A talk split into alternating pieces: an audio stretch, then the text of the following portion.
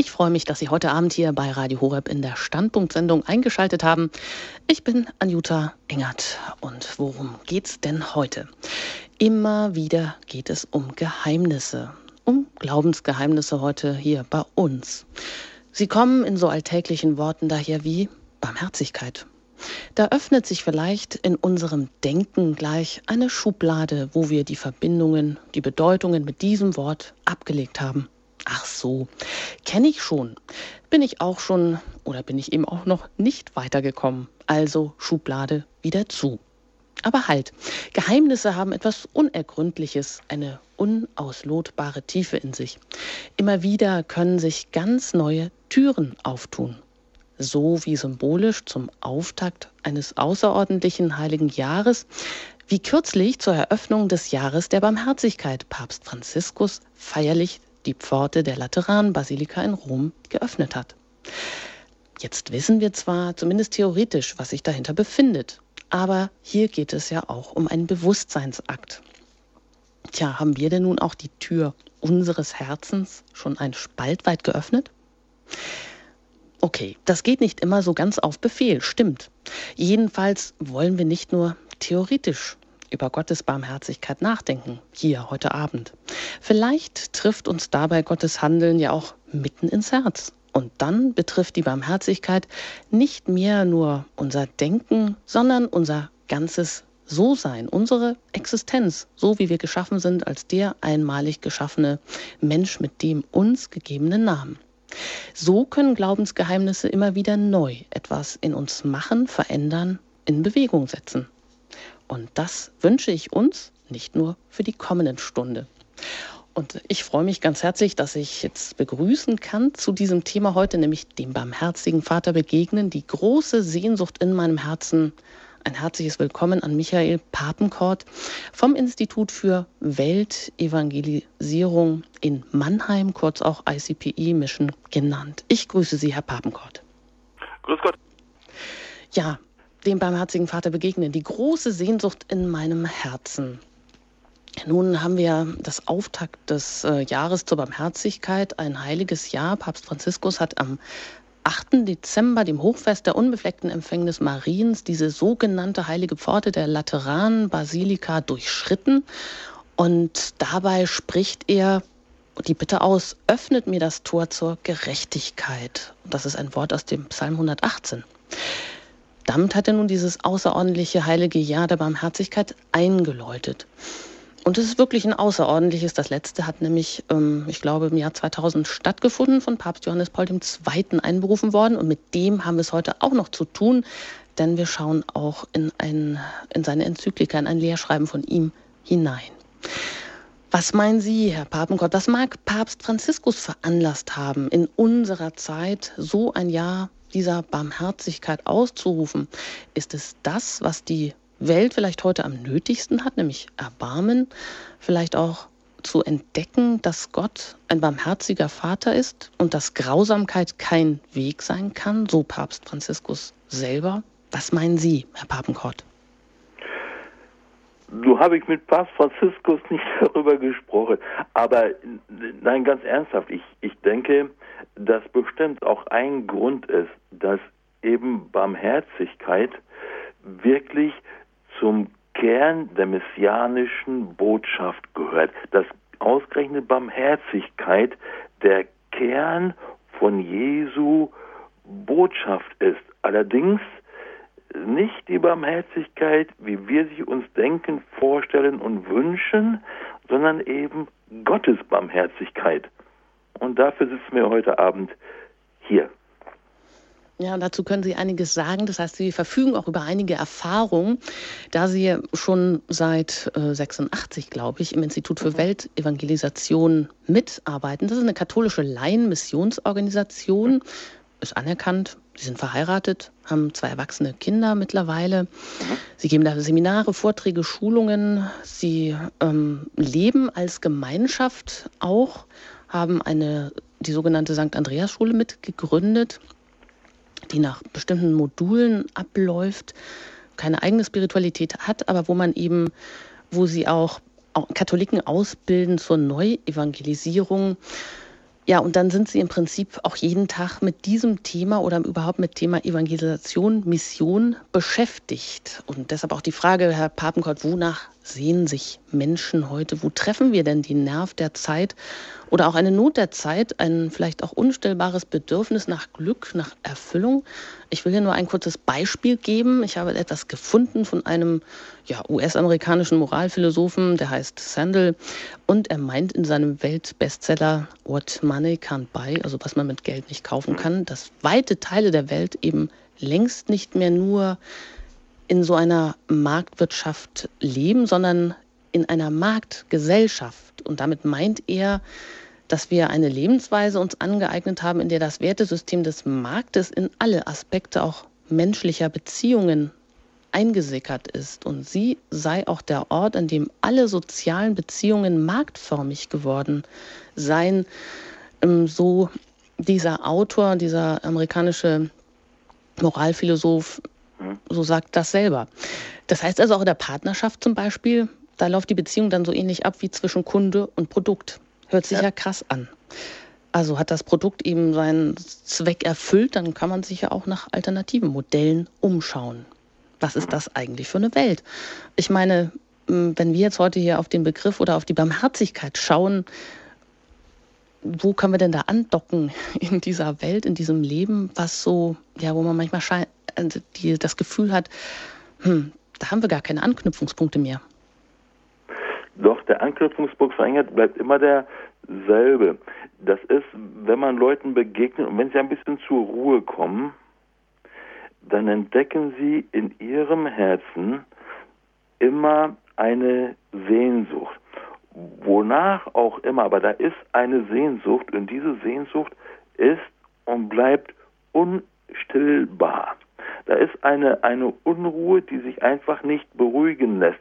Ich kann sie wohl verdrängen, versuchen mit irgendwas zu überdecken, aber sie bleibt einfach da.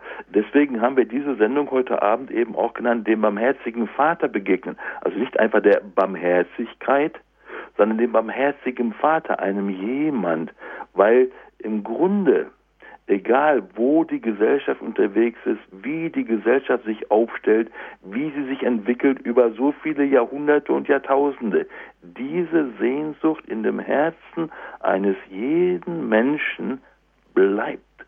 Und deswegen ist eben diese große Sehnsucht auch heute, egal wie modern wir uns aufstellen, was wir suchen, ist immer diese Begegnung mit dem Vater und zwar genau so lange, bis wir da angekommen sind, bis wir diesem Vater begegnet sind. Es bleibt diese große Sehnsucht in meinem Herzen.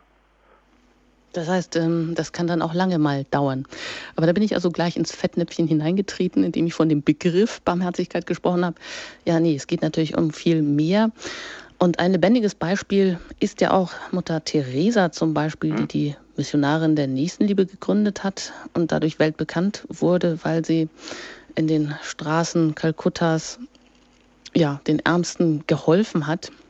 Ja. Und sie soll im September des kommenden Jahres ja auch heilig gesprochen werden. Hm. Ihr geistlicher Begleiter Leo Marsburg, der bezeichnet sie sogar als Ikone der Barmherzigkeit, eine Jahrtausendheilige. Ja. Vielleicht ist es gerade die, die wir brauchen, aber wird sie bei uns auch als ja, Botschafterin vielleicht der barmherzigen Liebe Gottes wieder entdeckt hier bei uns in unserem Land? Was meinen Sie? Es ist auf jeden Fall durchaus möglich, wenn unser Land sich dem nicht konsequent verschließt. Nein, natürlich können wir in, in Mutter Teresa ganz wunderbar diese Barmherzigkeit, eben, eben diese Barmherzigkeit des Vaters es geht ja gar nicht um Mutter Theresas Barmherzigkeit. Es geht um die Barmherzigkeit des Vaters, die Mutter Teresa eben äh, gelebt hat, äh, vermittelt hat, äh, weitergegeben hat, äh, wo Leute äh, eben dieser Barmherzigkeit des Vaters in Mutter Teresa begegnen konnten. Das macht den Zauber dieser Barmherzigkeit um Mutter Teresa aus. Das ist das Begeisternde. Das ist das, mhm. warum das dann eben wie eine Ikone wird für uns. Hoffentlich. Ja, also sie ist durchlässig dafür geworden, hat ist bereit oder hat ihr Herz bereitet, eine Tür geöffnet und das wünsche ich uns jetzt auch, dass wir dem barmherzigen Vater begegnen können und damit auch ein Stück weit die große Sehnsucht in unseren in unseren Herzen stillen können. Herr Papengott, Sie haben einen Impuls vorbereitet. Im Anschluss daran können wir miteinander ins Gespräch kommen und dann gebe ich an der entsprechenden Stelle auch die Hörernummer durch, dass auch Sie uns dann erreichen können. Gerne. Bitte. Vielleicht stellen wir einfach noch einmal am Anfang die Frage, was ist eigentlich Barmherzigkeit? Also nicht, wenn ich jetzt da sitze und das Wort Barmherzigkeit höre, was verstehe ich eigentlich? Vielleicht habe ich da noch gar nicht mal wirklich konkret drüber nachgedacht. Ist doch ein Wort, das jeder kennt. Aber was meint das eigentlich? Und dann kommen wir wohl schnell dahin, dass wir so in einem ganz normalen Sprachgebrauch mit Barmherzigkeit so Mitleid, Verzeihung, so diese Dinge verbinden. Barmherziges Mitleid haben und verzeihen. Und vielleicht ist ja dies auch mit einiger Berechtigung so. Aber es birgt doch auch eine Gefahr in sich, dass wir an dem eigentlichen Reichtum dieses Wortes Barmherzigkeit so ein bisschen vorbeirauschen. Das ist das ein bisschen verdeckt. Also möchte ich Sie, liebe Zuhörerinnen und Zuhörer, gleich zu Beginn einladen, dass wir in uns unseren Begriff von Barmherzigkeit wieder freigeben und schauen, ob der Herr es nicht schaffen kann, in dieser kurzen Zeit in uns den Begriff der Barmherzigkeit neu zu füllen. Papst Johannes Paul II. hat ganz am Anfang seines Papstseins eine Enzyklika geschrieben, 1980, also schon sehr lange her. Und diese Enzyklika heißt natürlich in Latein Dives in Misericordia. Es ist eine Enzyklika über das Erbarmen Gottes und fängt dann halt an mit diesem Wort Gott, der voll Erbarmen ist. Und dann erzählt er, dass Christus, dass Jesus uns eben den Vater offenbart hat und fängt dann gleich damit an, uns mitzunehmen in eine Begebenheit beim letzten Abendmahl bei Johannes. Das wissen Sie alle, das letzte Abendmahl, das war das, bevor dann die Passion beginnt.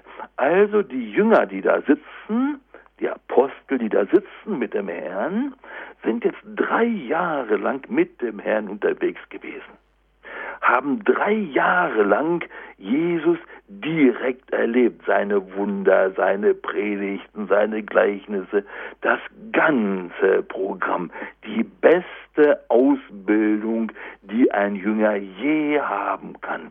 Und jetzt am Ende dieser drei Jahre sitzen die da bei diesem berühmten letzten Abendmahl. Und dann sagt Jesus an einer Stelle, hier sind wir bei Johannes im 14. Kapitel, sagt der Mensch, Leute, habt keine Angst, ich gehe. Und ich gehe, um im Haus meines Vaters viele Wohnungen vorzubereiten für euch und alle wunderbar und toll. Und sagt er, wenn ich gegangen bin, dann komme ich wieder. Und wo ich hingehe, das wisst ihr. Sagt Thomas, nee. Wo gehst du denn hin? Keine Ahnung. Woher sollen wir den Weg wissen? Ach, sagt Jesus, ich bin der Weg, die Wahrheit und das Leben.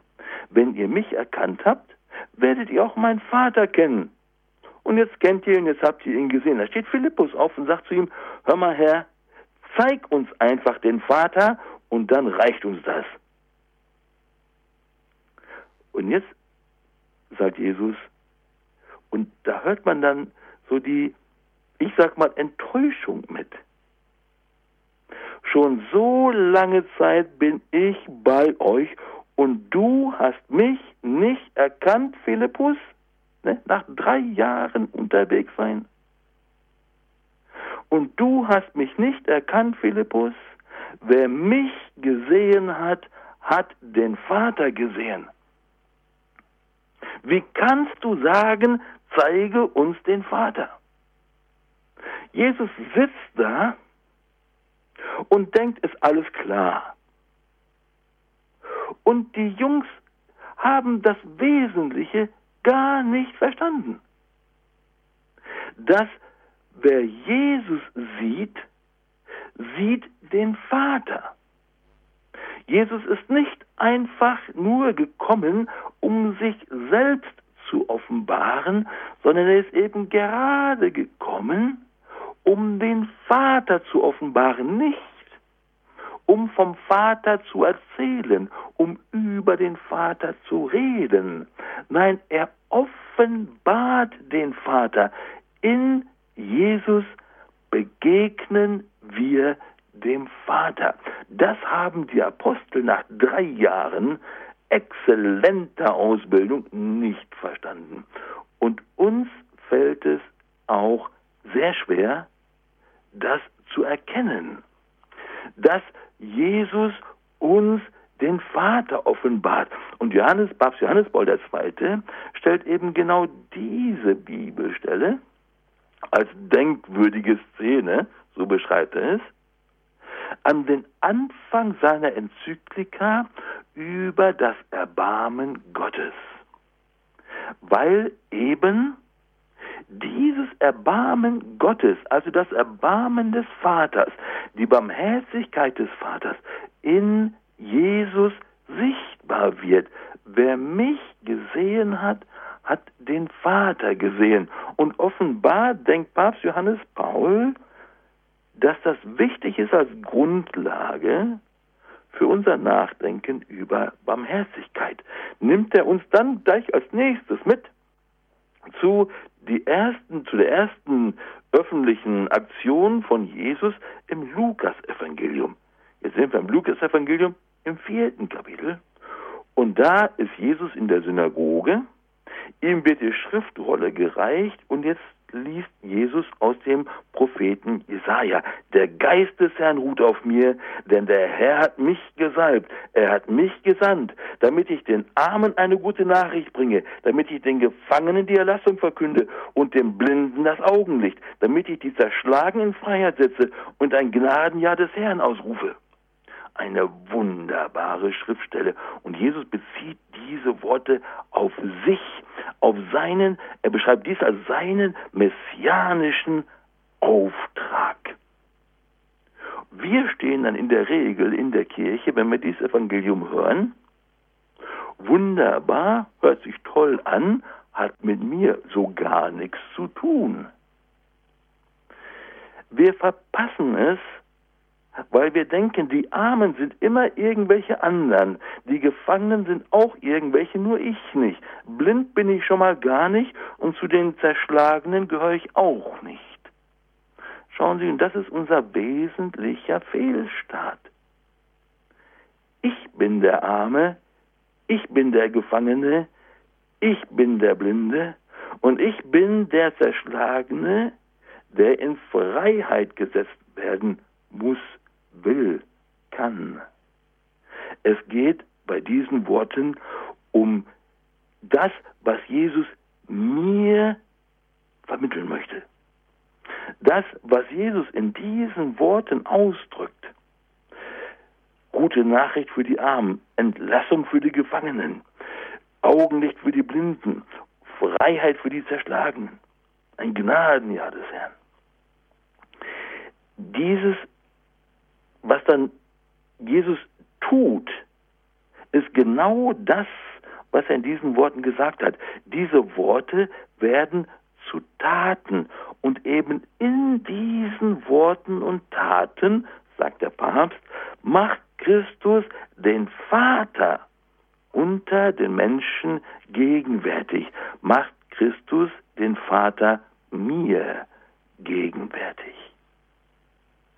Was hier schon beginnt deutlich zu werden, ist, dass diese Liebe, mit der Christus und in Christus der Vater uns begegnet, sie wird zu Erbarmen. Nicht den Armen gute Nachricht, dem blinden Augenlicht und so weiter. Das ist so etwas wie eine tätige Liebe, eine Liebe, die Veränderung bringt. Und diese Veränderung möchte zuallererst der Vater uns bringen, mir bringen, kann allerdings nur, wenn ich überhaupt ein Bedürfnis danach habe. Aber wir sehen schon aufscheinen, dass Erbarmen eigentlich sehr wenig, eigentlich gar nichts mit Mitleid zu tun hat, aber alles mit Liebe zu tun hat. Und wir sehen, wie diese Liebe eben in der Heiligen Schrift zu diesem Erbarmen wird.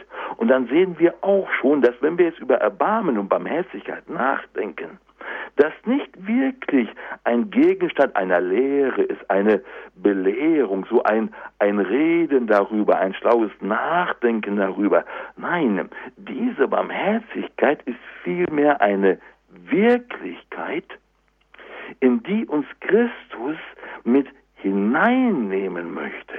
Christus möchte uns mit eintauchen lassen in diese Barmherzigkeit. Diese Barmherzigkeit ist nicht etwas, das wir irgendwie verteilen oder weitergeben, sondern das ist etwas, in das wir zuallererst selber eintauchen, damit diese Barmherzigkeit uns, mich neu gestalten kann, umgestalten kann, das sehen wir gleich noch, dieser Barmherzigkeit kann ich nicht begegnen und einfach derselbe bleiben. Dieser Vater als Liebe und Erbarmen, er wird uns in Jesus gegenwärtig gemacht, gegenwärtig gesetzt. Und das ist im Grunde, sagt der Papst dann, die grundlegende Verwirklichung Jesu Sendung als Messias. Das ist im Grunde, worum es Jesus geht, dass wir, Sie und ich dieser Barmherzigkeit des Vaters begegnen, und zwar nicht gedanklich, sondern existenziell mit unserem ganzen Selbst und mit dem Herzen zuallererst. Immer noch in dieser selben Enzyklika, es geht den ganzen Abend um diese Enzyklika, schreibt der Papst, bei den Propheten bedeutet Erbarmen eine besondere Kraft der Liebe. Erbarmen eine besondere Kraft der Liebe, die stärker ist als die Sünde und Untreue des auserwählten Volkes. Und zu diesem auserwählten Volk gehören Sie und ich. Dieses Erbarmen ist eine besondere Kraft der Liebe, von Gott, vom Vater für mich. Sie möchte mich erreichen. Und das wird nirgendwo wunderbarer dargelegt und beschrieben als Lukas Kapitel 15 in dieser Analogie, Parabel, Erzählung von dem verlorenen Sohn. Nun möchte ich gleich zu Anfang sagen, ich werde jetzt im Folgenden immer der verlorene Sohn sagen, aber bitte, es gilt genauso für die verlorene Tochter. Nur damit ich nicht immer alles doppelt sage, lassen Sie mich bitte einfach heute Abend bei dem Sohn bleiben. Aber bitteschön, liebe Frauen, dies ist auch die Geschichte von der verlorenen Tochter. Wenn wir so eine Analogie anschauen, so einen Vergleich, so ein Gleichnis anschauen, ist es nicht unwichtig, dass wir im Hinterkopf behalten, dass bei aller Vergleichbarkeit, also bei aller Gleichheit und Ähnlichkeit, eine immer noch größere Unähnlichkeit in solchen Vergleichen liegt. Also dürfen das bitte nicht überstrapazieren und zu weit ziehen. Aber ich denke, es ist gut, wenn wir uns heute Abend einfach vom Papst Johannes Paul II. ein bisschen an der Hand nehmen lassen und uns mit hineinnehmen lassen in dies wunderbare Gleichniserzählung von dem verlorenen Sohn. Es geht hier in, diesem, in dieser Erzählung um die Liebe des Vaters und um das Verlorensein des Sohnes. Der Papst sagt dann sehr deutlich, dass das, worum es hier geht, nicht etwas ist, was irgendeinem Sohn vor langer Zeit irgendwo mal passiert ist und mit mir gar nichts zu tun hat. Nein, er sagt ausdrücklich, es ist in gewisser Hinsicht der Mensch aller Zeiten, um den es hier geht. Und zwar angefangen vom allerersten, damals im Paradies an dem berühmten Apfelbaum. Bei mir ist es immer ein Apfelbaum. Es geht um den Menschen aller Zeiten. Das heißt, es geht um Sie und mich. Diese Erzählung von dem verlorenen Sohn ist Ihre Geschichte und meine Geschichte. An dieser Stelle der Heiligen Schrift sind wir keine Zuschauer, sondern wir kommen darin vor. Es ist Ihre und meine Geschichte. Der Papst schreibt, diese Parabel bezieht sich indirekt auf jeden Bruch des Liebesbundes, auf jeden Verlust der Gnade und sie bezieht sich auf jede Sünde. Das ist also eine Parabel, der wir nicht müde werden können. Schauen Sie, manchmal, wenn wir ein Evangelium hören in der Kirche, dann gehen uns immer gleich die Jalousien runter. Ein Vater hatte zwei Söhne, oh, schon tausendmal gehört, da höre ich mal gar nicht mehr hin. Bitte nie wieder, nie wieder so zuhören, denn diese Parabel ist immer sehr aktuell für Sie und für mich. Denn in ihr geht es um jeden Bruch des Liebesbundes von mir und dem Herrn. Es geht um jeden Verlust der Gnade und um jede Sünde.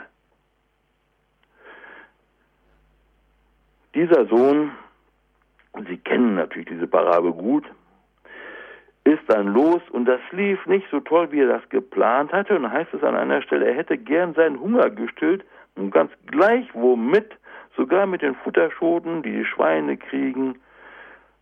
Aber selbst das wurde ihm verwehrt. Noch nicht mal das bisschen, was er dann noch haben wollte, wurde ihm gewährt. Aber was wir hier auch entdecken, ist, dass wenn der Mensch, und dieser Mensch bin ich, wenn der Mensch sich vom Herrn abwendet, wenn der Mensch sich von dem Vaterhaus trennt, dann versucht der Mensch bei anderen, also bei den Mitmenschen, zu bekommen, was er beim Vater verloren hat. Und darum schützen wir uns vor den anderen, weil wir alle irgendwie zu Greifern geworden sind und nicht zu Gebenden. Weil wir natürlich immer dieselben Bedürfnisse haben, diese aber nicht mehr vom Vater im Haus des Vaters gestillt werden. Also greifen wir jetzt bei unseren Mitmenschen ab, was wir brauchen. Und dieser Hunger, das werden wir noch sehen, ist nicht nur ein Hunger nach irgendetwas zu essen. Der Papst sagt dann sehr bald sehr deutlich, diese Analogie, also diese Parabel vom verlorenen Sohn, verlagert sich eindeutig auf das Innere des Menschen. Es geht also nicht wirklich wesentlich darum, dass der Sohn jetzt verhungert, weil er nicht genügend Brot hat, sondern da ist noch ein ganz anderer Hunger, ein ganz anderes Defizit, ein ganz anderes Suchen in diesem verlorenen Sohn. Schauen Sie, das Vermögen, das er hatte, ne, als er noch beim Vater war, das war so eine Quelle für die materiellen Güter. Aber noch viel wichtiger war seine Würde als Sohn im Haus des Vaters. Nur war das dem Sohn aber nicht so klar. Er hat über diese Würde als Sohn, die er einfach genossen hat, nie nachgedacht. Als er dann von zu Hause weg ist, merkt er aber schnell, dass diese Würde als Sohn oder als Tochter, diese Würde als Kind des Vaters nicht verfügbar ist. Sie steht nicht in meinem Belieben. Ich kann nicht einfach entscheiden, jetzt habe ich sie. Ich kann nicht einfach sagen, jetzt nehme ich sie mir. Wenn ich mich vom Vater trenne, verliere ich diese Würde. Und eben der Verlust von dem Materiellen bringt den Verlust dieser Würde zum Vorschein. Dadurch, dass er das Materielle verloren hat, entdeckt dieser verlorene Sohn, dass er die Würde verloren hat. Früher, damals beim Vater, hatte er da noch gar nicht dran gedacht. Und anscheinend jetzt auch noch nicht so wirklich, weil er sagt dann ja, Mensch, wie viele Tagelöhner meines Vaters haben mehr als genug zu essen? Ich habe hier Hunger. Und er misst sich dann mit dem Maß der Güter, die er verloren hat, jetzt aber nicht mehr hat. Er denkt zunächst immer nur an das Materielle, an das, was er nicht hat, an das, was andere aber haben, das zu essen, die Kleidung, das Dach über dem Kopf, das Auskommen. Und dann sagt der Papst, aus seinen Worten, also aus den Worten von dem verlorenen Sohn, spricht vor allem seine Ausrichtung auf die materiellen Güter. Ausrichtung auf die materiellen Güter. Und schauen Sie, das passiert bei uns ganz genauso. Trennen wir uns vom Vater, von der väterlich erbarmenden Liebe Gottes, eben von dieser Barmherzigkeit trennen wir uns also von da, werden die materiellen Güter zum Zentrum unseres Lebens. Unser Leben kreist um die materiellen Güter, Sorgen und weiß ich, was noch dazugehört. Unser Leben kreist nicht um den Vater und nicht um seine Barmherzigkeit. Wenn wir uns finden an einem Punkt, wo unser Leben sich dreht, primär um materielle Güter, von mir aus auch materielle Notwendigkeiten, dann ist es ein gutes Zeichen dafür, dass wir uns getrennt haben, entfernt haben von der väterlich erbarmenden Liebe Gottes.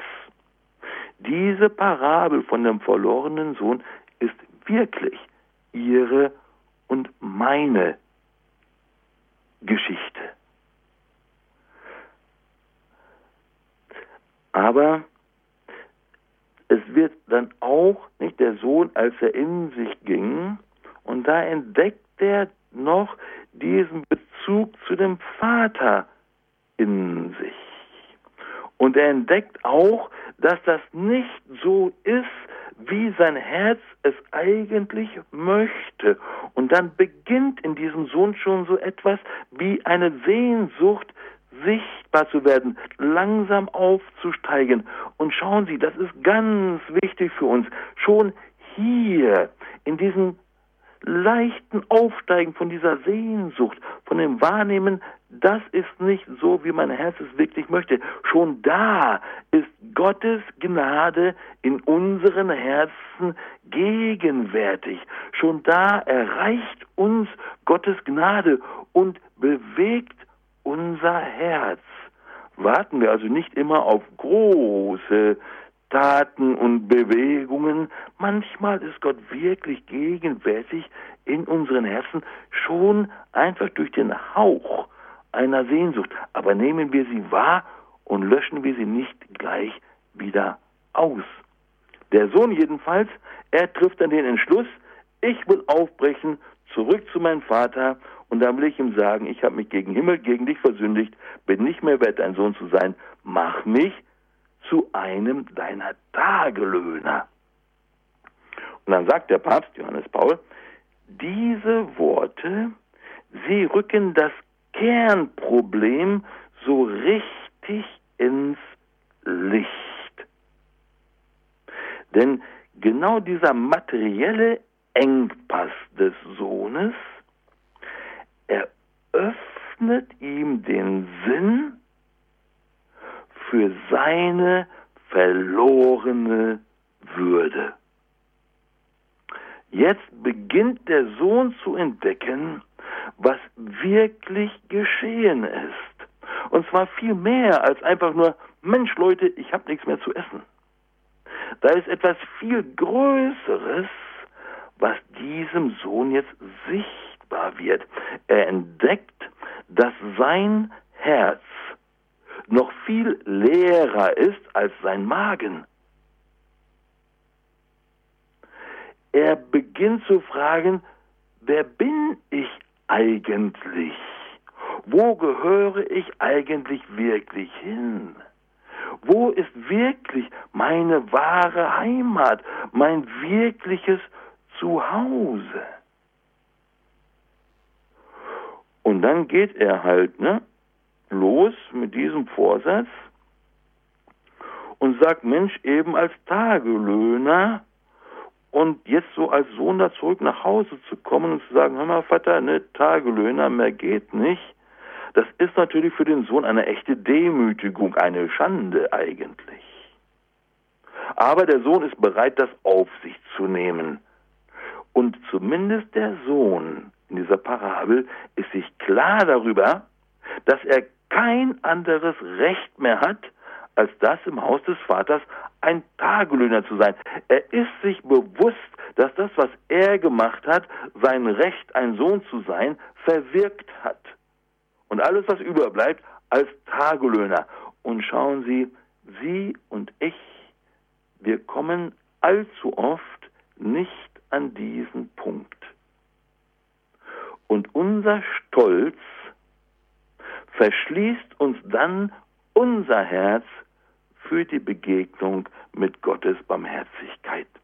Wir denken immer noch, wir haben irgendein Recht, weil wir schon so viele Jahre jeden Sonntag regelmäßig in die Kirche und so viele Jahre uns engagiert haben in da und dort und so viel und keine Ahnung, wie viele Sachen wir gemacht haben und wir eigentlich noch nie etwas wirklich Schlimmes getan haben. Und dann beginnen wir unser Recht einzuklagen. Und wir kommen so oft noch nicht einmal an diesen Punkt, wo der Sohn in der Parabel ist und er weiß, ich habe kein anderes Recht mehr, als nur ein Tagelöhner zu sein. Also fasst der Sohn diesen Entschluss in dem Bewusstsein, dass er eben nur das verdient hat, eben nach den Normen der Gerechtigkeit, schreibt Papst Johannes Paul. Der Sohn denkt in den Normen und Kategorien von Gerechtigkeit. Und da kommt dann nach seinem Denken raus, mehr als Tagelöhner geht nicht. Und dann sieht man auch nicht, dass dieser Sinn für diese verlorene Würde immer deutlicher wird. Der Sohn beginnt immer deutlicher zu entdecken, das Große, das Wesentliche, das Grundlegende, was er verloren hat. Und so macht er sich dann halt auf den Weg. Und jetzt sagt der Papst, dass in dieser Parabel interessanterweise kein einziges Mal das Wort Gerechtigkeit verwendet wird, auch nicht das Wort Erbarmen, wenigstens nicht, nicht im Urtext. Aber, sagt er, das Verhältnis der Gerechtigkeit zur Liebe, die sich als Erbarmen kundtut, ist ausgerechnet dieser Parabel in großer Genauigkeit eingeschrieben. Ich sage das noch einmal.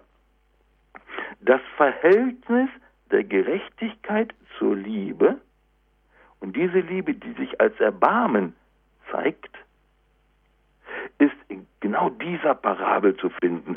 Drei Begriffe zentral. Gerechtigkeit, Liebe, Erbarmen. Und wir schauen ein bisschen weiter, was der Papst in der Parabel zu diesen drei Begriffen findet. Diese Parabel, sie macht deutlich, also die vom verlorenen Sohn, dass die Liebe zum Erbarmen wird. Dass die Liebe zum Erbarmen wird. Die Beziehung von Liebe und Erbarmen. Erbarmen und Barmherzigkeit kommt eben aus der Liebe. Barmherzigkeit ist Teil dieser Liebe. Also die Parabel macht deutlich, dass die Liebe zum Erbarmen wird, wenn es gilt, die Norm der Gerechtigkeit zu überschreiten. Die Norm der Gerechtigkeit zu überschreiten. Also nicht Gerechtigkeit beiseite wischen, sondern die Norm der Gerechtigkeit zu überschreiten. Vielleicht wird es heute Abend noch ein bisschen deutlicher, was der Papst damit meint. Wenn er jetzt als Tagelöhner da ist und als Tagelöhner arbeiten dürfte, könnte er sich vorstellen, dass er nach und nach doch wieder zu ein bisschen materiellem Besitz kommt. Und so stellen wir uns das oft auch irgendwie vor. Wenn wir irgendwie wieder zum Vater kommen, tun wir ein paar gute Sachen hier, ein paar gute Sachen da und irgendwie kommt das dann schon wieder zusammen. Das hängt auch daran, dass wir, also Sie und ich, uns festklammern an dieser Norm, an dieser Kategorie der Gerechtigkeit. Der Sohn weiß, dass er eben in dieser Norm der Gerechtigkeit nicht mehr wirklich viel zu erwarten hat, eben nicht nur, weil er das vergeudet hat, sein Erbteil, sondern eben auch, weil er den Vater verletzt hat. Er hat den Vater beleidigt. Nicht? Das ist ja nicht so, dass das dem Vater gar nichts ausgemacht hätte. Und dann, sagt der Papst, dann beginnen wir langsam deutlich zu erfassen, worin das göttliche Erbarmen besteht. Natürlich ist in dieser Parabel der Vater eben Gott als dieser Vater des verlorenen Sohnes, er ist seiner Vaterschaft treu. Er hält treu zu seiner Vaterschaft. Dieser Vater in der Parabel, er ist, er bleibt seiner Liebe treu. Diese Liebe, mit der er seit jeher seinen Sohn unaufhörlich beschenkt hat. Und diese Treue, diese Treue drückt sich hier aus. Es ist des Vaters Treue zu seiner Liebe, des Vaters Treue zu seiner Vaterschaft. Das ist Barmherzigkeit. Diese Barmherzigkeit des Vaters hier ist nicht etwa eine Großzügigkeit, so, so gönnerhaft. Mensch, Sohn, du kommst nach Hause, ich lass dich, ist okay, aber du weißt ja wohl, was du angestellt hast, aber ich erlaube dir trotzdem, dass du noch weiter hier sein darfst. Nein, das hat mit Gottes Barmherzigkeit rein gar nichts zu tun. Diese Barmherzigkeit Gottes, sie sagt auch nicht, Mensch, ich mach einfach beide Augen zu und dann irgendwie kommen wir schon zurecht. Diese Begegnung, diese Barmherzigkeit, Sie hat viel, sie hat alles zu tun mit Gottes Treue zu seiner Vaterschaft. Er ist wirklich mein Vater. Und er ist seiner Liebe treu. Und diese Begegnung der Barmherzigkeit ist Teil von seiner Liebe. Sie wird noch unfassbarer, in dieser überströmenden, großzügigen, überfließenden Freude, mit der der Vater dem Sohn begegnet. Nicht dieses gönnerhafte und, oh ja, komm mal rein, wir müssen mal reden. Nein, der Vater kann wieder Vater sein, weil der Sohn wieder Sohn ist. Und aus dieser Treue zur Vaterschaft, aus dieser Treue zu seiner Liebe, daraus fließt diese Barmherzigkeit. Und die fließt so wunderbar, dass sie auch den Widerspruch und den Neid des berühmten älteren Bruders hervorruft. Dieser ältere Bruder, er verstand es einfach nicht. Dieser ältere Bruder hat Barmherzigkeit einfach nicht verstanden.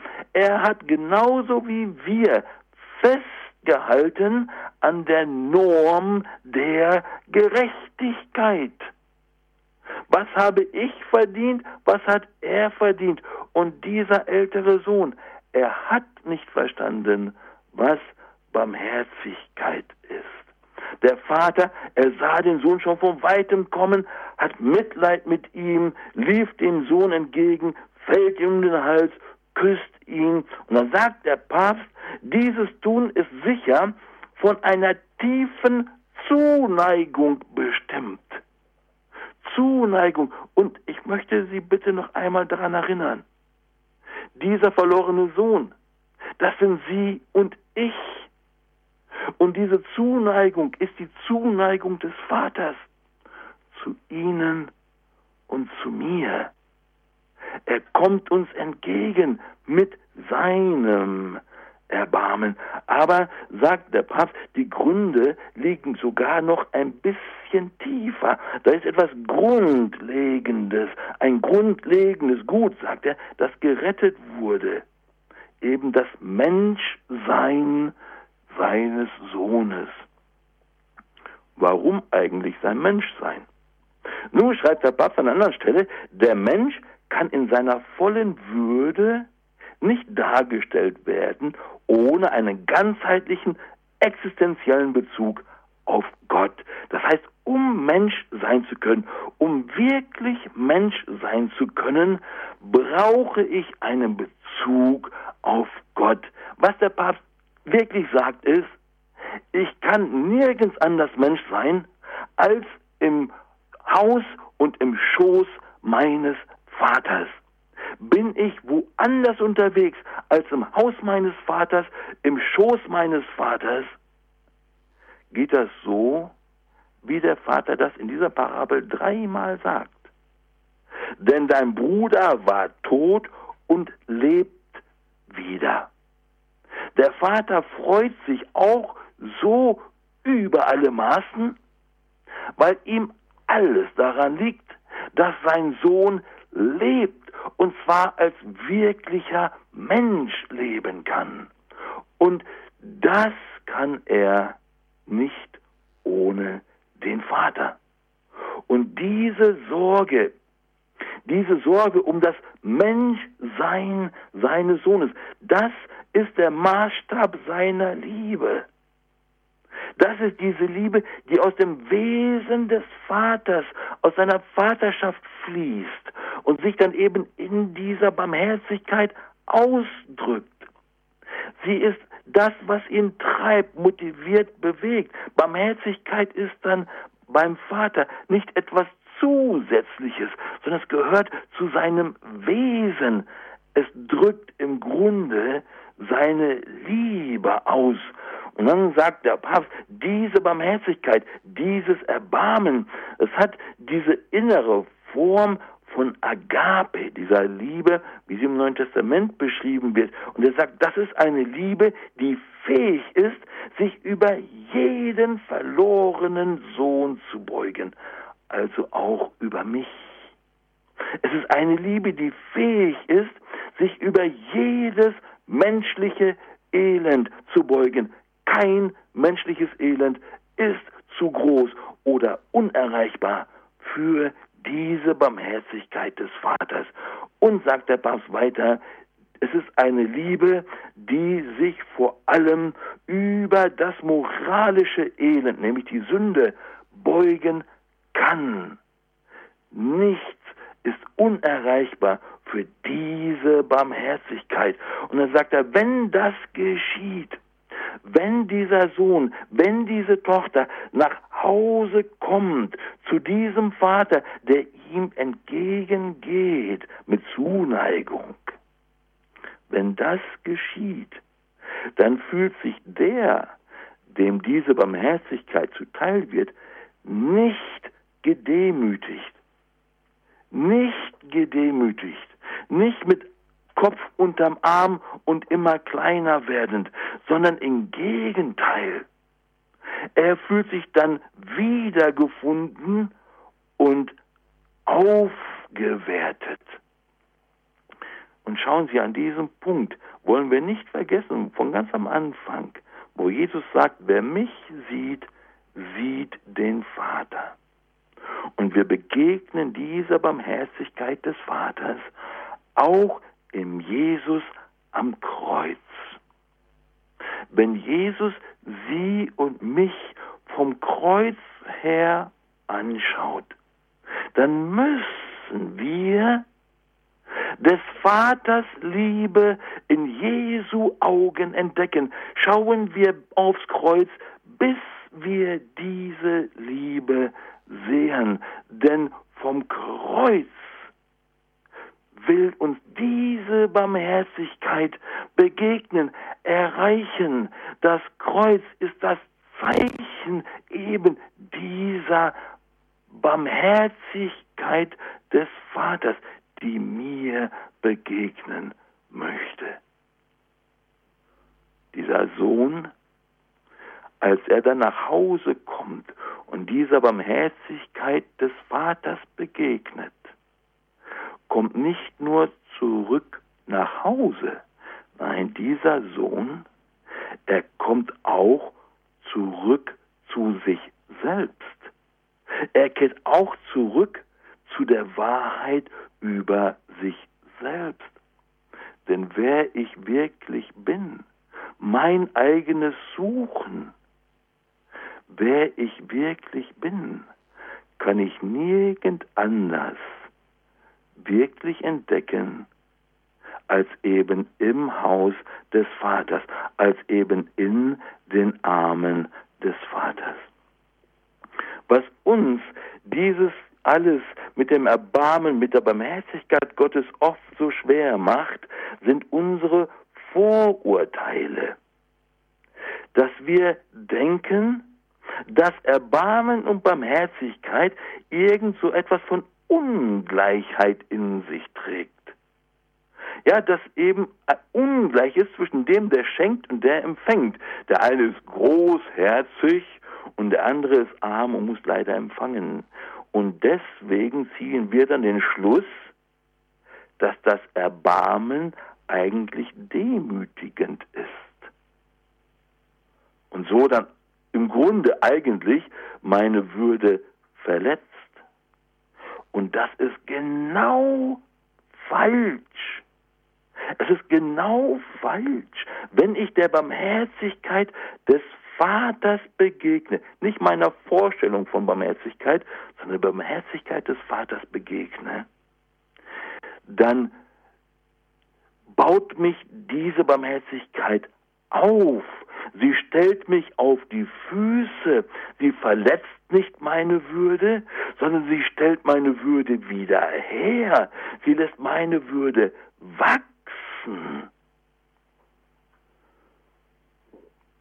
Und dann in dieser Begegnung, die eben nicht demütigend ist, in dieser Begegnung, in dieser Erfahrung, dieser gemeinsamen Erfahrung von Vater und Sohn, von Vater und Tochter, in dieser gemeinsamen Erfahrung, da finde ich die Grundlage, die Möglichkeit, meine Taten, das, was ich tue, in der vollen Wahrheit zu sehen. Das traue ich mich vorher gar nicht. Ich finde mal tausend Entschuldigungen und tausend Auswege. Ich brauche die Begegnung mit der Barmherzigkeit des Vaters, um der vollen Wahrheit über mich selbst begegnen zu wollen, zu können. Und da beginne ich dann in echte Demut einzutreten. Echte Demut ist nicht demütigend. Echte Demut hat viel mit Würde zu tun, mit dem Begegnen eben dieser Barmherzigkeit Gottes. Und dann schreibt der Papst, ich finde den Satz so schön, und gerade dadurch wird das Kind dem Vater so besonders lieb, weil wir uns jetzt begegnen, wie wir wirklich sind, in unserer wirklichen Wahrheit. Und das, was hier jetzt geschieht, geschehen kann, das ist eigentlich das, was Bekehrung meint. Diese Barmherzigkeit Gottes, dieses Erbarmen, es zeigt sich also wahrhaft, eigentlich, wirklich, sagt der Papst, wenn es den Sohn, die Tochter aufwertet und fördert. Und so betrachtet ist das dann Grundinhalt der messianischen Botschaft, so ein breites Wort. Es heißt auf gut Deutsch, das ist genau das, worum es Jesus die ganze Zeit geht. Dass Sie und ich entdecken, dass dieser Weg des verlorenen Sohnes ihr und mein Weg ist, weil der Vater heute, jetzt darauf wartet, dass ich seiner Barmherzigkeit begegnen kann, will, möchte damit ich wieder ganz neu zu leben beginne, damit mein Herz ganz neu zu schlagen beginnt. Wir stellen dann oft dieses Erbarmen, diese Barmherzigkeit Gottes mit der göttlichen Gerechtigkeit so gegenüber. Aber, sagt der Papst, dieses Erbarmen ist nicht nur stärker als die Gerechtigkeit, sondern dieses Erbarmen ist tiefer als die Gerechtigkeit. Ja, sagt er, die Gerechtigkeit ist eine echte Tugend. Aber diese Tugend wird von der Größe der Liebe überragt, weil die Liebe ursprünglicher ist, grundlegender ist. Also sagt er, die Liebe motiviert sozusagen die Gerechtigkeit. Die Gerechtigkeit, sie dient letztlich der Liebe. Liebe, Barmherzigkeit und Gerechtigkeit stehen sich nicht gegenüber. Sie finden auf verschiedenen Ebenen statt. Es ist nicht Gerechtigkeit oder Liebe, aber diese Barmherzigkeit aus der Liebe, sie überschreitet die Gerechtigkeit. Sie wischt sie nicht beiseite.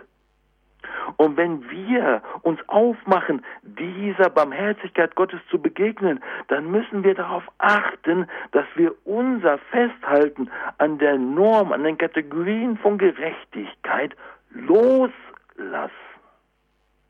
Loslassen. Der Papst schreibt es wunderbaren Satz. Der Vorrang und die Erhabenheit der Liebe gegenüber der Gerechtigkeit kommen in der Barmherzigkeit zum Ausdruck.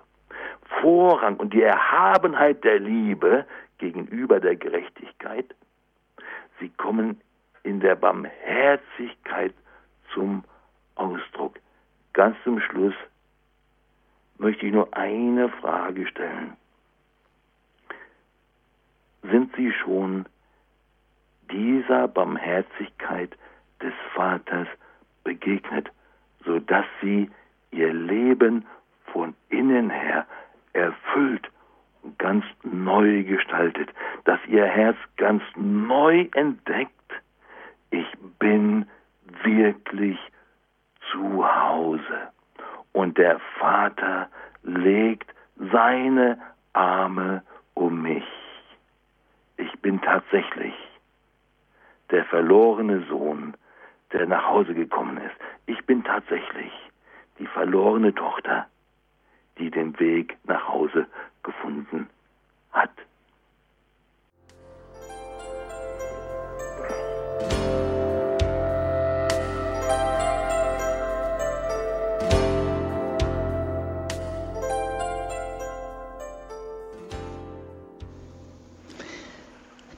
barmherzigen Vater begegnen die große Sehnsucht in meinem Herzen.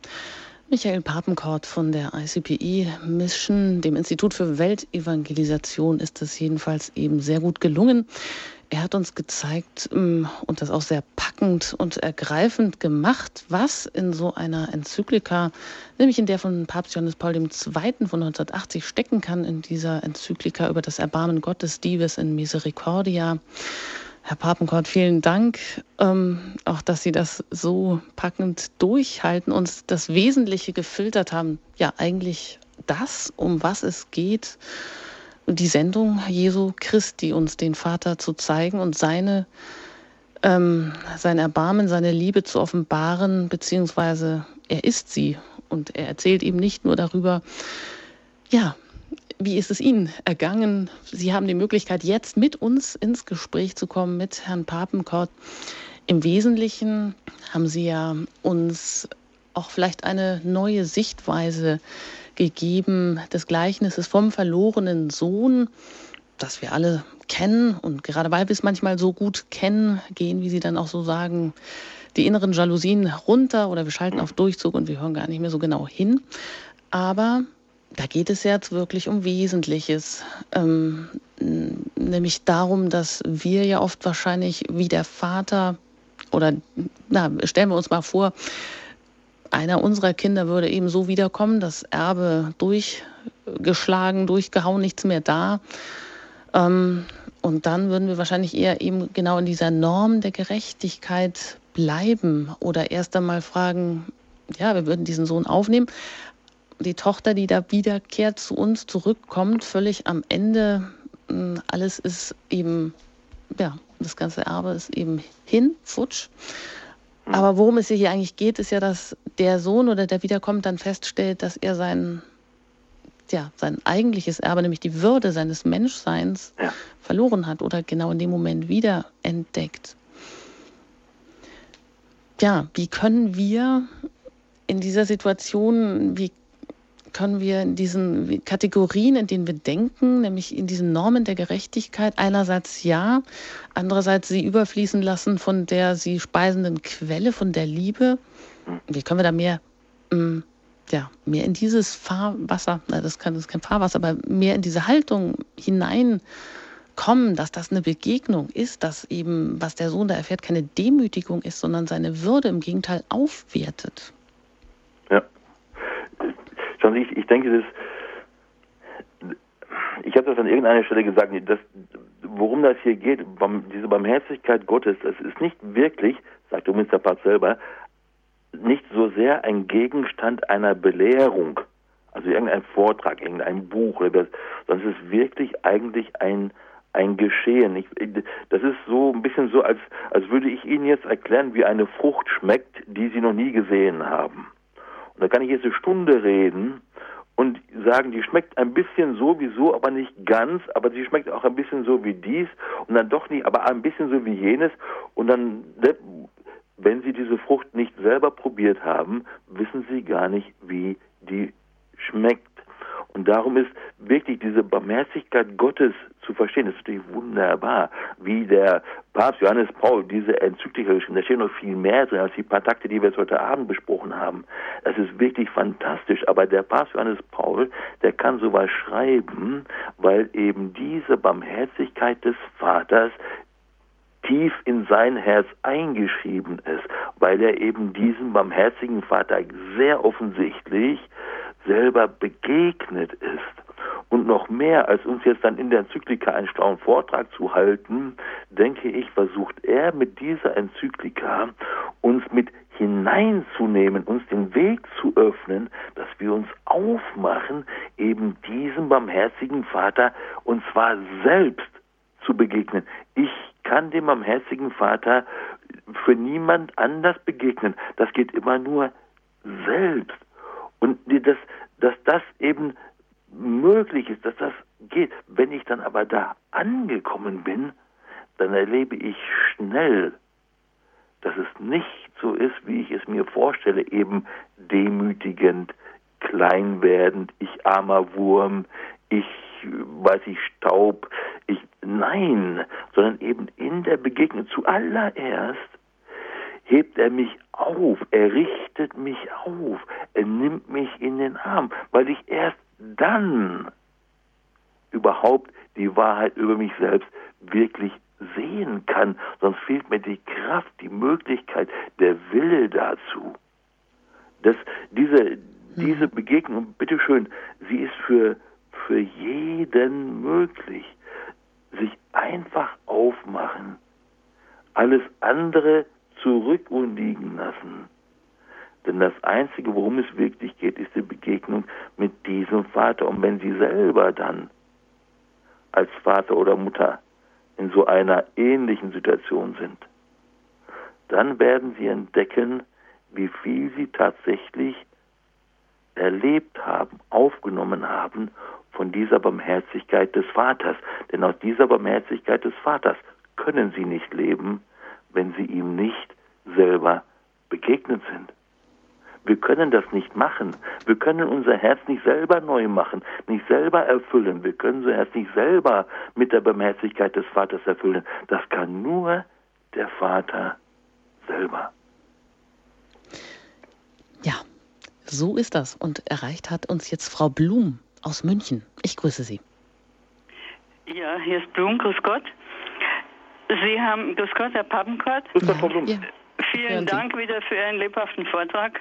Ich bin aber ganz aufgeregt, wenn ich Sie höre, weil ich jedes Wort verstehen will und weil ich selten oder nie äh, so lebhaft einen, äh, ja auch einen Bibeltext äh, verklickert bekommen habe. Aber Sie haben am Schluss gefragt, ob wir das schon mal erlebt haben mhm. und ich rufe deswegen an, weil mir heute zum ersten Mal aufgegangen ist, richtig, äh, ich habe es also zweimal erlebt.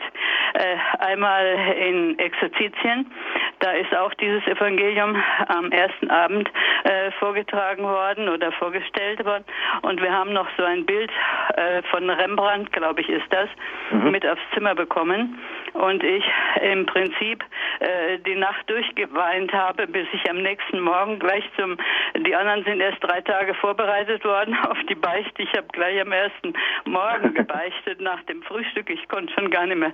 Jedenfalls ähm, ist mir heute aufgegangen, man muss aufhören, seine Sünde zu rechtfertigen.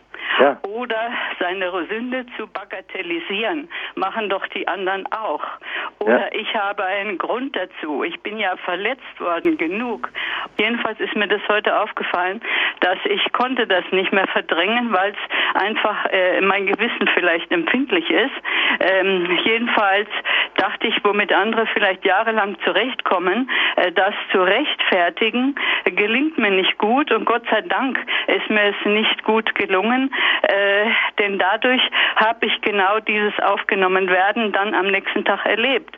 Ja. Und äh, ich kann das nur, und später ist mir es noch einmal äh, so ähnlich gegangen, äh, aber das will ich jetzt nicht erklären es ist gut, wenn man ein empfindliches Gewissen hat und es nicht totredet, weil ja andere Leute dasselbe tun und man guten Grund hat, das zu machen, weil einen ja die anderen genug verletzt haben. Und das wollte ich nur sagen. Und sondern in die Arme des Vaters flüchten. Ja. Und mir hat mal jemand gesagt, äh, du ähm, äh, fließt, äh, fließt oder irgendwo irgendwo hin äh, zu Gott, du fließt zu. Sag ich, ich fliehe nicht, ich suche meine Zuflucht dort. Das ist ganz was anderes. Ja. Das wollte ich dabei belassen. Schön, Frau Blum, vielen Dank, dass Bitte. Sie uns das mitteilen, dass Sie da also auch eine Begegnung hatten, dass Sie Ihr Zuhause da gefunden haben. Ja, das war nicht demütigend, nicht? Also da hatte ich ja. jetzt bei der bei der Frau Blum habe ich nicht verstanden, dass sie sagt, oh meine Güte, das war ein ganz schwieriger Gang, ne, da bin ich ganz traurig hingegangen. Das war eher, sie konnte das gar nicht erwarten, nicht? Weil diese Begegnung, ne, die in der Nacht stattgefunden, als sie mit dem Bild da saß und die ganze Nacht da geweint hat. Das, ist dann, da baut sich so viel in unserer Seele, in so einer Begegnung. Ich, ich glaube, wir nehmen das Große immer gar nicht wahr, was der Herr in solchen Momenten in unserer Seele baut. Aber es ist ganz wunderbar. Und man, dann, dann, dann, man weiß, man ist zu Hause, nicht? In dem, in dem Schoß des Vaters. Nicht? Da, ja, so halt. Genau. Vielen Dank, dass Sie uns angerufen haben und dass Sie uns das auch mitgeteilt haben. Alles Gute Ihnen nach München. Auf Wiederhören. Aus dem Saarland bin ich jetzt verbunden mit Frau Meersmann. Ich grüße Sie. Ich wollte mich einfach bedanken. Ich habe dem Vortrag ganz spannend zugehört, weil endlich mein Verstand kapiert hat, was die Barmherzigkeit ist. Oh, super. Ja, und ich, ja, weil ich habe manchmal so ein manchmal kommt der Verstand nicht mit oder manchmal dem Gefühl nicht mit. Ja. Begegnet bin ich diesem, äh, bin ich da schon. Und dann war ich irgendwie total wie vor, wie vor den Kopf gestoßen. Ne? Mhm. Und jetzt ja. freue ich mich riesig noch mehr auf Weihnachten, als ich mich eh schon freue auf Weihnachten. Ja, wunderbar. Und, und auf die Arme vom Vater. Ja, genau. Ich brauche nur zum Tabernakel gehen. Und da ja. ist der Vater auch. Ja. Okay. Schön, vielen Dank, dass Gerne. Sie uns das mitteilen. Alles Gute Ihnen. Ihnen auch gesegnete Weihnachten. Dann. Das wünsche ich Ihnen auch. Dankeschön. Auf Wiederhören im Saarland. Das, das mit, mit, dem, mit, mit Weihnachten, nicht? Das, äh, äh, an Weihnachten wird auch die Barmherzigkeit geboren. Nicht in der Krippe ist auch die, wird auch die Barmherzigkeit sichtbar. Nicht? Christus, sagt der Papst irgendwo, ist die, äh, äh, ist die menschgewordene Barmherzigkeit. Da wird auch die Barmherzigkeit geboren. Da, da, da fängt sie an aufzustrahlen, groß über möchte uns erreichen. Das ist wunderbar, das macht mir richtig Freude. Ja, und es ist auch schön, dass die Hörerin einfach auch gesagt hat, ja, man, es ist schon wichtig, dass jemand einen dahin führt, also dass man das von dem Verstand schon auch um, ähm, erfassen kann, also was Barmherzigkeit bedeutet oder wie ja. tief das hier eigentlich geht. Mhm bevor ich das hier gelesen habe von Papst Johannes Paul, da wäre ich nie drauf gekommen. Aber nicht, das ist halt, dafür haben wir ja die großen Leute und, und Heiligen in unserer Kirche, dass wir sie an der Hand halten können, dass sie uns mitnehmen in ein wirkliches Verstehen. Denn ein wirkliches Verstehen bringt uns der Wahrheit, die Jesus selber ist, immer näher es ist mein fehlerhaftes, ne, mein, mein, mein fehlerhaftes eben, mein, mein, mein unreifes Verstehen, das mir tausend Möglichkeiten äh, verwehrt und so viele Wege verstellt. Wenn ich dann jemanden finde, so wie Johannes Paul II. hier an dieser Stelle, und er mir hilft, richtig zu verstehen, dann merke ich auch, wie mich das der Wahrheit wirklich näher bringt, so wie die Frau Messmann das eben auch gerade erzählt hat.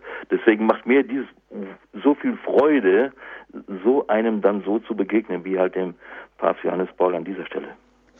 Ja, der einem einfach so etwas dann entschlüsselt oder den, ja. den Schlüssel in die Hand gibt, um das genau. vielleicht mal ganz neu zu verstehen und damit, ja, ja, das überhaupt zu verstehen, oder?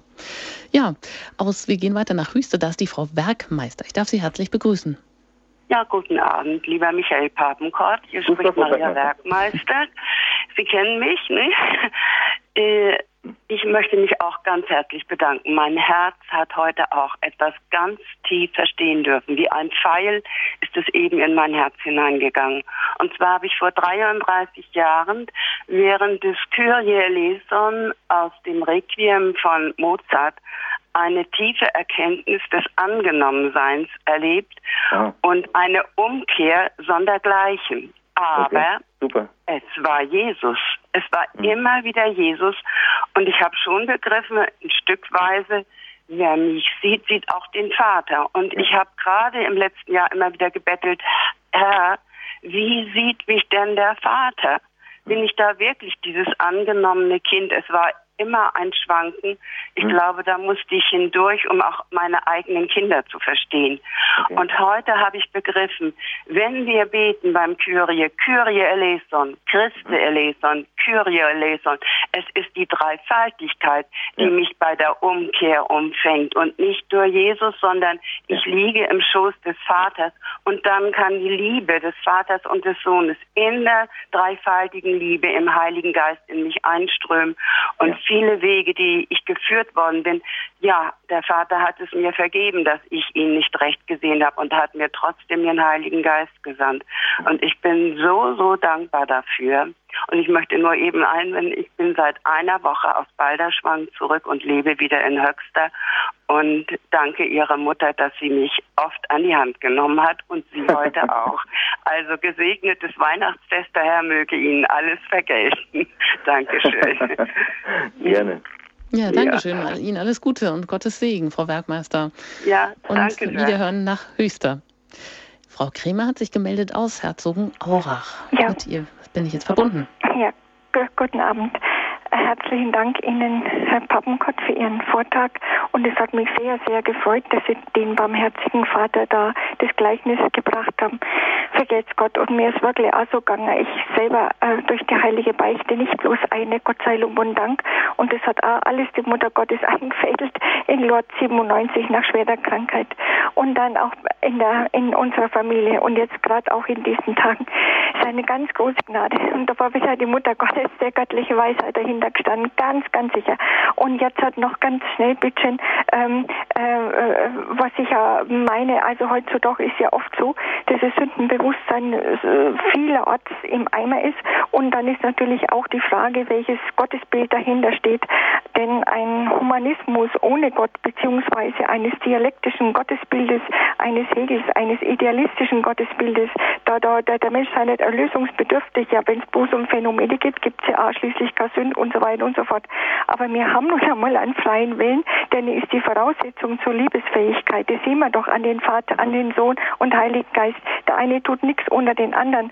Und es ist in völliger äh, Übereinstimmung des, des, des Willens. Und was soll er denn noch machen, unser himmlischer Vater, als sein eigener Sohn zu schicken? Mehr kann er ja nicht tun. Ne? Und der hat sein letztes Tropfen Blut für uns am, am, am Kreuz vergossen. So. Und jetzt ist mir noch ein Satz eingefallen, weil, und es hat mich so gefreut bezüglich Wahrheit haben Sie äh, angeführt, äh, weil Sie für die Liebe zur Wahrheit nicht angenommen haben, die um gerettet zu werden. Und das ist so ein Glück, das ist so ein, ein, eine Fülle, unsere katholische Kirche und durch das gewalte Priestertum, wenn man sich überlegt, sonst kommt man ja nicht in den Himmel, wenn man nicht beichten kann, wenn wir unser Gewand verloren haben. Das weiß ich von der Taufe. Vergelt's Gott, es muss ja aufhören. Vielleicht kommen nur welche dran. Ihnen gesegnete Weihnachten. Frau Bremer. Ja. Danke schön. Alles Gute Ihnen. Gottes Segen. Darf ich schnell einen Satz sagen ja, zu dem Sündenbewusstsein? Äh, natürlich das Sündenbewusstsein nicht, äh, äh, lässt sehr viel Raum für, für Entwicklung. Ne? Es ist nicht so toll. Aber ich denke, was in diesem Gleichnis auch wichtig ist, dass wir das entdecken, der Sohn kam mit seinem Bekenntnis gar nicht durch. Der Vater hatte auch keine Bedingungen aufgestellt. Keine andere als einfach nur, dass der Sohn, die Tochter sich aufmacht und einfach nur nach Hause kommt. Wir denken manchmal, wir müssten erst alle Sachen regeln und erst richtig gut werden und dann können wir zurück zum Haus des Vaters. So nach dem Motto, wir richten unser Leben erst selber richtig hin und dann gehen wir zum Erlöser, den wir inzwischen gar nicht mehr brauchen, weil wir es selber alles ganz gut hinbekommen haben. Wir brauchen Gottes Barmherzigkeit eben besonders an den Punkten, wo unser Leben so daneben liegt, eben in der Sünde und dem, wo wir eben nicht so sind, wie wir sein sollten oder wollten, weil wir eben in dieser Barmherzigkeit des Vaters erst entdecken, erst erfahren, erleben, was wir brauchen, damit wir unsere Sünde überhaupt erkennen können. Denn wenn wir uns nicht geliebt und angenommen, aufgenommen, mit Würde ausgestattet entdecken, dann haben wir überhaupt nicht die Kraft, den Willen, dann sind wir blind, dann bleiben wir arm, dann sehen wir gar nicht, was das eigentlich ist. Deswegen, bitteschön, kommen wir so wie wir sind zu diesem barmherzigen Vater. Von da geschieht alles wichtige andere. Jesus, der dieses Weihnachten in unseren Herzen wieder neu geboren wird, er hat überhaupt kein Problem damit, sich seine Hände in meinem Leben schmutzig zu machen. Allerdings muss ich zu ihm kommen.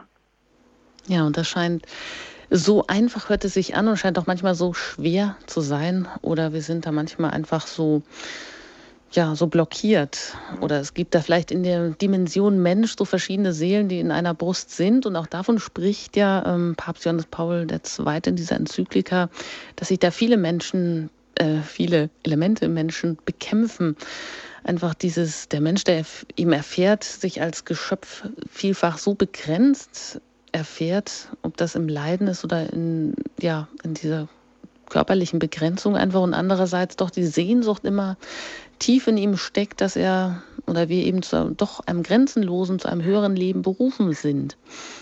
Und dann doch verbleiben wir oft eben in dieser Norm, in dieser Gerechtigkeit vielleicht, ja. die vielleicht dann nur ein Programm ist oder die ja dann auch wieder eben ins Unrecht führen kann. Und das tut sie meistens dann, wenn sie, ja, wenn sie harte Gerechtigkeit, wenn sie hartherzig dann wird und wenn sie mhm. eben nicht, also ja, nicht gespeist wird von der Liebe.